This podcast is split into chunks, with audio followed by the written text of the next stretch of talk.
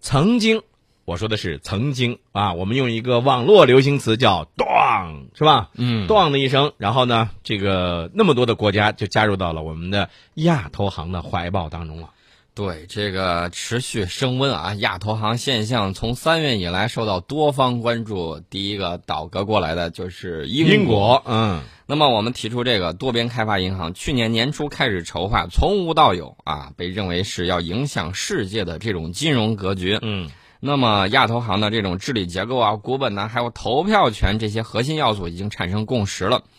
大家先说这个钱，它需要多少？嗯，啊、有一个测算的，这个数字特别大。我一听，哇塞，这个比尔盖茨谁的这个钱加起来都不够这个零头的。嗯，从二零一零年到二零二零年期间，亚洲发展中国家的这种基础设施投资总需求高达八万亿美元。那一算下来，年平均投资需要多少呢？七千三百亿。没错，世界银行、亚洲开发银行很多这种现有的多边开发银行，在这个亚洲基础设施领域，每年投资规模是一百亿到二百亿美元，这杯水车薪嘛。根本不管用。嗯呃，我们搞这个亚投行，现在创始成员国数量增加到五十七个，涵盖了亚洲、大洋洲、欧洲、拉美、非洲五大洲，这个是非常具有广泛的国际代表性的。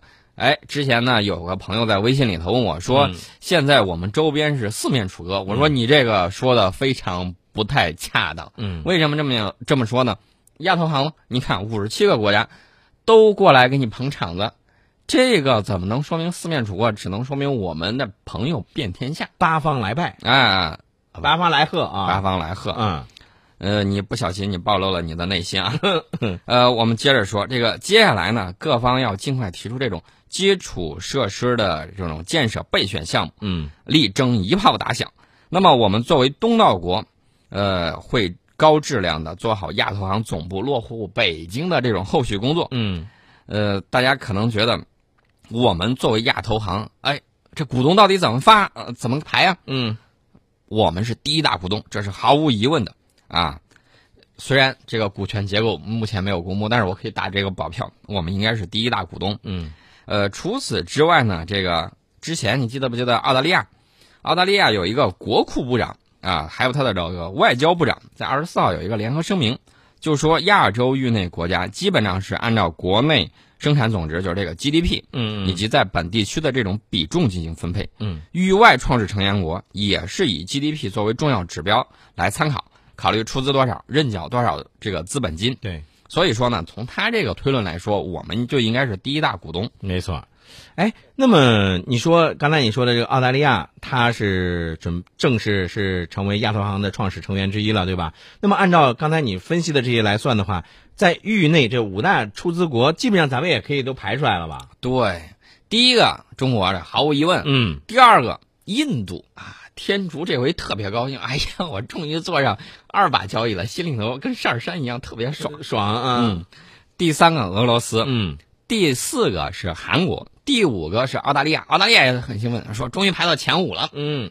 那么域外的这个前五大出资国是哪儿呢？是德国、法国、巴西、英国和意大利。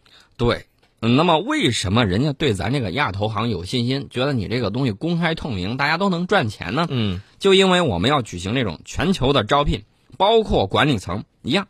目前亚投行最大的悬念之一就是关键职位的这种人选。对，比如说亚投行的行长是谁啊？呃，是吧目前呼声最高的就是我们呃曾经说过那个二头杀三是那个金立群，对，嗯这个他就任首任行长的这种呼声是最高的。嗯因为我们看他的履历，他当过我们财政部的副部长、世界银行中国副执行董事、嗯呃中国投资公司的监事长这些职位。嗯啊、也是首位以副部级高官身份出任亚投行高亚行高管的这个中国人。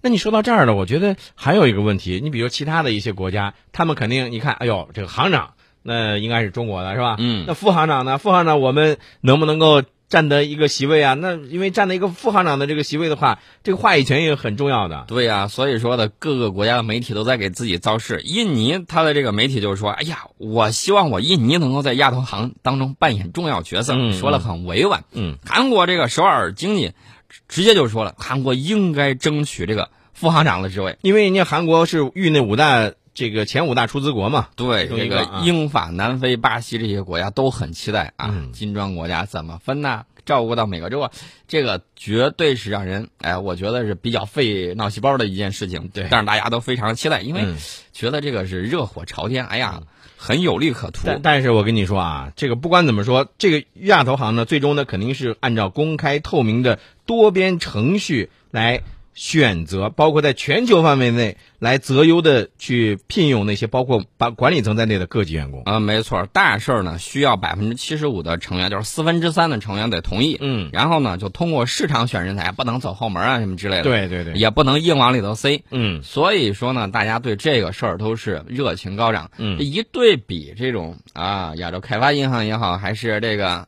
啊那个嗯什么什么嗯银行，嗯大家一对比就会发现，这个长期有一个国家老是一个人说了算嗯啊，一票否决，你达成再多协议没用。嗯然后呢，没事儿就拿捏着你说我。打算给你投点钱，嗯但是呢，你得同意我什么什么样的政治条款，嗯呃，要么你要怎样，要么你要怎样啊，甚至干涉他国内政，嗯，啊，甚至颠覆他国政权，这种谁会喜欢？哎，一是对比嘛，你说到这个，我又想起来了，呃这个我看到了一条新闻，这个新闻我看完之后，我当时也觉得，哎，日本是怎么想的？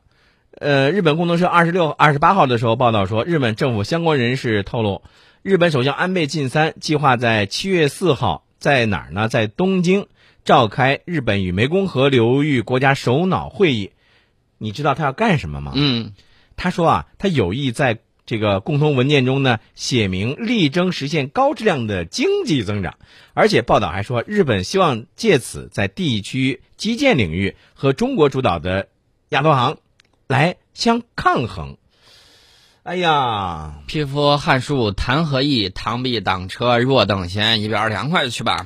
待会儿我们要说到这个事儿啊，我们先说我们的股市。哎呀，说到这个亚投行了之后，我们今天股市迎来了决定雄牛的关键时刻。嗯那么，继连续两周的暴跌之后，今天沪指高开百分之二点三一，报四千二百八十九点七七点；深证成指高开百分之二点一二，报一万四千七百零三点九七点。你知道在上一周的时候，很多的朋友都是哭啊，各种这个群里头，不知道微信群里头啊，还有朋友圈啊，你看到的很多朋友都在说，哎呀，这个股市满眼的放绿光啊，一看朋友圈，各种哎呀，哀怨泪是吧？奔啊啊 都觉得哎呦没弄好。有的说哎呀，我出去了，没来得及跑，本来我打算想跑了，这种话语特别多。嗯现在您看到了，这个股市有风险，投资需谨慎啊。对但是呢，你一定要读懂这种基本面儿。嗯所以说呢，这个股市方面呢，认真分析，小心谨慎。